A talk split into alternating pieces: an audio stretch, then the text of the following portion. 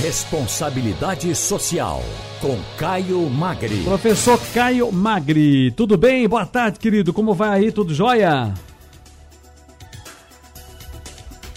Alô, meu caro. Vamos começar tudinho de novo. Não, não entrou legal. Caio Magri é o nosso querido amigo, professor, sociólogo, diretor e presidente do Instituto Etos. Está aqui com a gente agora. Professor, eu vou ter uma camisa aqui toda especial hoje, que ganhei de Val aqui de presente de Natal para para Carnaval. É.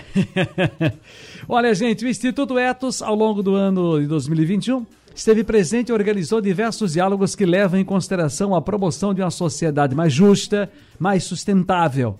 Articular especialistas, populações tradicionais, poder público e privado para que os assuntos sejam abordados de maneira 360 graus, ou seja, é fechando mesmo o círculo.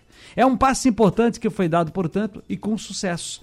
Somente através da pluralidade de perspectivas, uma abrangência de pensamentos, ideias, é que nós podemos estruturar propostas efetivas. Professor, chegando ao final de mais um ciclo, portanto, como é que se dá essa articulação do Instituto que atuou este ano considerando, evidentemente, a crise e toda a conjuntura política, econômica e social do nosso país. Quais foram os eventos que abordaram essas perspectivas?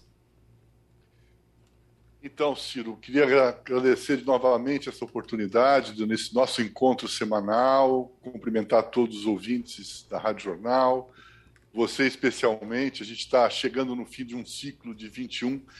É um ano que precisa acabar, né, meu caro? A gente precisa dar um, uma perspectiva de olhar com esperança, mudança e transformação para 22. Mas nós fizemos ao longo de 21 um pouco um exercício que você faz aqui todo dia, que é abrir espaço para diálogos, para conversas, para construção de soluções, né, que a gente precisa buscar dos desafios que a gente tem e as crises combinadas que a gente vive.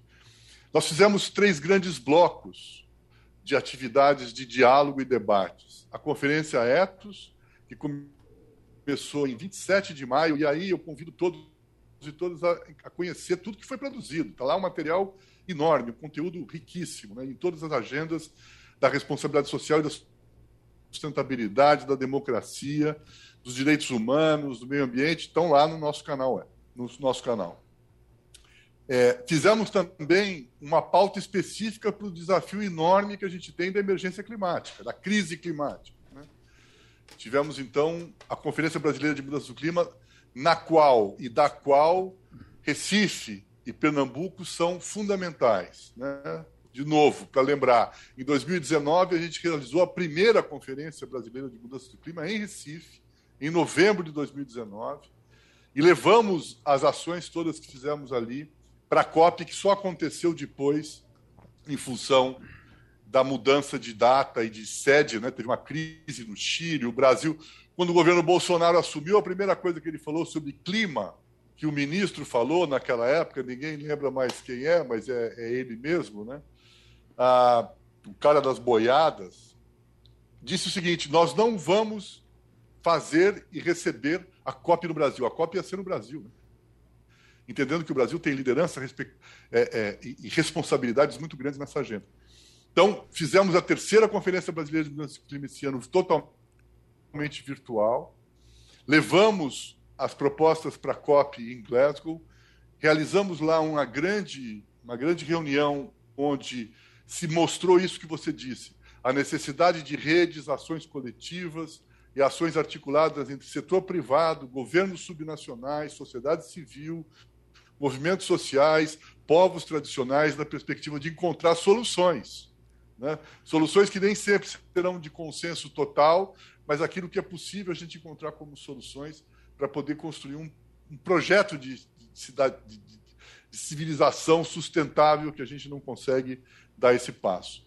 E, e, tem uma coisa muito interessante que o terceiro grande evento que a gente fez e, e essa agenda era uma agenda bastante estratégica, foi o Festival Mais Direitos Humanos. Dois dias de intensos debates, música, é, vídeos, filmes na agenda de direitos humanos. E tem uma delas que eu queria destacar, porque tem muita relação com a agenda que vocês têm em Pernambuco, em Recife, mas especialmente em Pernambuco, que foi um encontro sobre a nova campanha da articulação do semiárido, a ASA, para mais de um milhão de cisternas. Né? E dessas, 800 mil cisternas de produção e 200 mil cisternas para as residências. Já foram construídas 1 milhão 230 mil cisternas no semiárido, fundamentalmente construídas por esse movimento forte articulado pela ASA. Então a gente teve o Neidson Batista, a Fernanda Cruz, que é da ASA de Recife, e a, a, a Roselita, que é de, da Paraíba, numa divulgamos a campanha Tenho Sede, e a gente quer aqui reiterar a importância desse tipo de situação. Quer dizer, o Etos é uma organização da sociedade civil de base empresarial e abre espaço, buscando inclusive o engajamento das empresas que apoiem essa iniciativa que a ASA está coordenando e essa campanha. Você se lembra que em 2003, 2004, em parceria com o Fome Zero, o programa P1MC recebeu um financiamento muito importante, um aporte que foi feito pela Febraban, pelos bancos, os principais bancos brasileiros e internacionais, e o Etos foi o articulador desse processo, dessa, desse apoio, desse investimento social privado que fizeram, e me parece que se construiu mais de 40 mil cisternas com esses investimentos feitos pela, pela Febraban. Então, a gente quer aqui dizer o seguinte: fizemos em 2021, vamos continuar em 2022. O que a gente queria mudar um pouco era a sintonia, viu, Ciro? A sintonia de um ano que seja diferente, que seja de positivo, que a gente possa pensar numa mudança efetiva necessária que a gente precisa ter no país. Ainda tem um tempo aqui para o senhor, porque eu quero saber o seguinte: a gente fala das ações que uh, transcorreram, aconteceram, os encontros, os, os, simpósios. Por exemplo, o que chamou a atenção esse ano foi recentemente que vocês participaram, uma participação maravilhosa com uh, informações aqui no programa Balanço e Notícias também, que foi a COP26.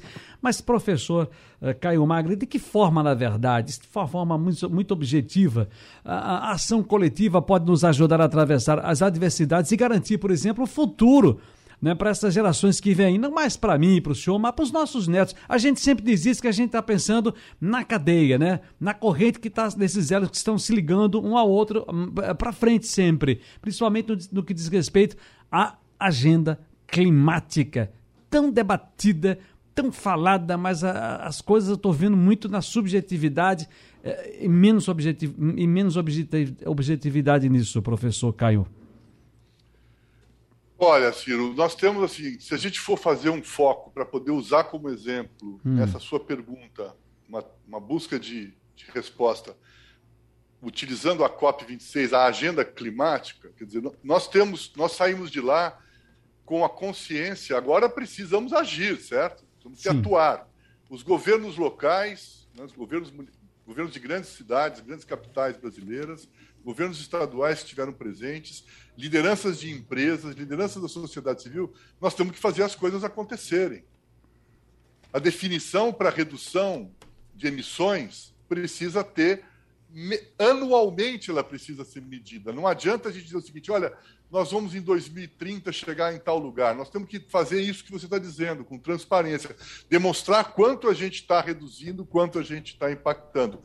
O que nós aprendemos é que isso tem que ser feito de uma maneira articulada, com uma ação coletiva que envolva todos esses segmentos da sociedade. Tem gente que vai fazer controle, tem gente que vai fazer pressão, tem gente que vai fazer pesquisa e inovação e vai descobrir um jeito de poder absorver, reter, mitigar, reduzir, por exemplo. Estou usando de novo o exemplo da, da, da emergência climática, a redução, necessidade da redução Sim. das emissões de carbono. Né? Uhum. É, você vai ter governos que dizem, por exemplo, criam um decreto como decreto de, de emergência climática para, para a gestão pública, isso significa que vai poder ter medidas mais efetivas, mais concretas e investimentos, orçamento para isso. Né? É isso que a gente precisa ter concretamente a partir desses compromissos e desses discursos. Perfeito. Cabe a nós, cidadãos, cobrar e atuar nessa direção. Caio Magri, sociólogo, diretor e presidente do Instituto Etos. Sempre um prazer ouvi-lo, professor. Um abraço grande. Grande abraço. Um abraço a todos e a todas.